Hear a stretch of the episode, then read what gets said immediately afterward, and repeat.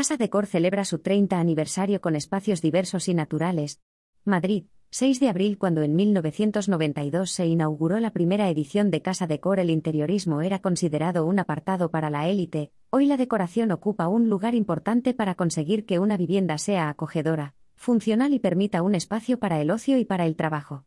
El interiorismo vive una edad de oro, ha señalado este miércoles Alicia García Cabrera, directora de Casa Decor, durante la presentación de una nueva edición que permanecerá abierta del 7 de abril al 22 de mayo, en un emblemático edificio del barrio de Salamanca en Madrid.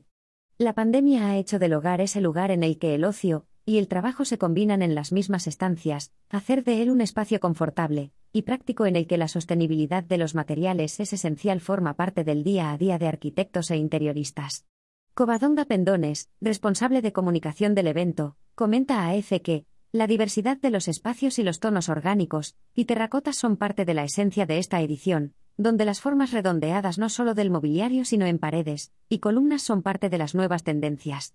Esta edición ocupa 4.660 metros cuadrados, de un edificio construido en 1926, donde de entre los 55 espacios intervenidos, están más presentes cocinas y baños, áreas siempre susceptibles a reformarse si no hay cambio de vivienda, indica Pendones.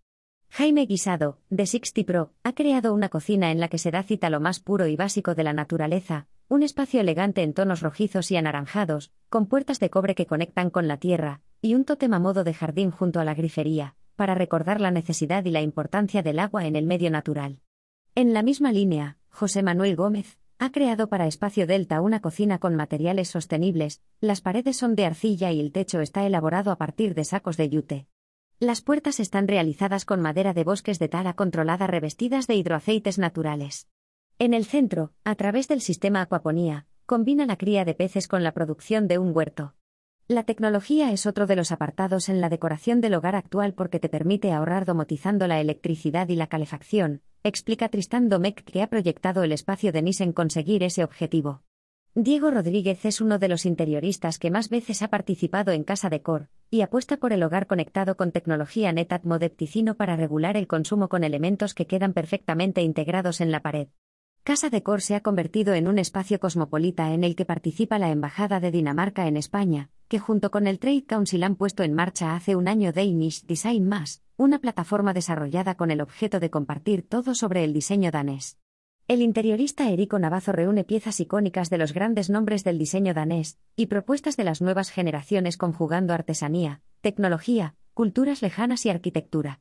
En otra de las plantas, el arquitecto puertorriqueño Héctor Ruiz Velázquez ha creado una vivienda completa de 40 metros cuadrados, aprovechando los 3 metros de altura del techo dividiendo el un espacio arriba en dormitorio, y baño y otro abajo con cocina y sala de estar un espacio modular que conecta un cubículo con otro, en el que la naturaleza se interrelaciona con la arquitectura, comenta. Un diseño con tableros reciclables y una cocina móvil, que solo aparece cuando más se la necesita. Raúl Martins es el encargado de diseñar un espacio 100% Italia, pues en esta edición se estrena ITA-bajo Agencia Italiana de Comercio Exterior.